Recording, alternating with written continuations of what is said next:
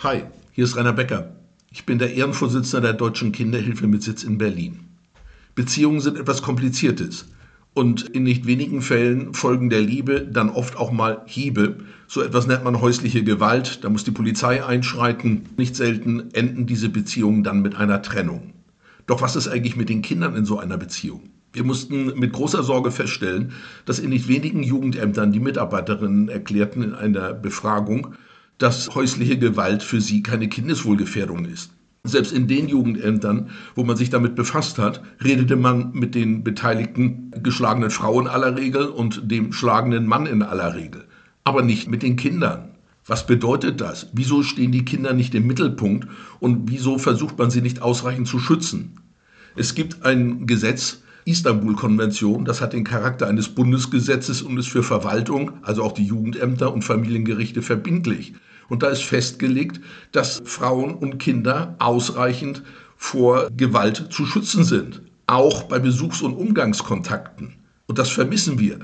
Wieso kann es angehen, dass manchmal schon kurze Zeit nach der Tat, wo es zu Gewalt gekommen ist, verlangt wird, dass die Kinder wieder Umgänge haben mit dem schlagenden Elternteil? Was sollen sie von diesem Elternteil lernen? Und wie geht man damit um, dass dieser Elternteil dann möglicherweise auf die Kinder Einfluss nimmt und versucht sie zu beeinflussen, dass sie nichts sagen dürfen, wenn die Polizei fragt oder andere Behörden? Das kann und darf nicht sein. Schläger sollten erst einmal keinen Umgang mit den Kindern haben, solange sie nicht nachgewiesen haben, dass sie sich haben in Anführungsstrichen entschärfen lassen.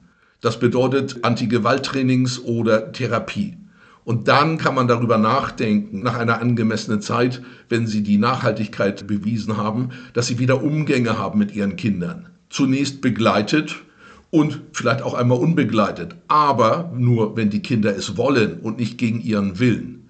Es wird immer wieder klischeehaft behauptet, es schadet dem Kindeswohl, wenn es keinen Kontakt hat zu einem anderen Elternteil. Aber es gibt Elternteile, sage ich ganz deutlich, da braucht man keine Feinde mehr.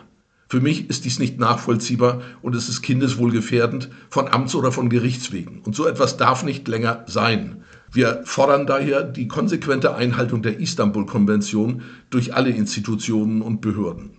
Dass die Istanbul-Konvention in Deutschland konsequent eingehalten wird. Davon sind wir noch weit entfernt. Dankeschön.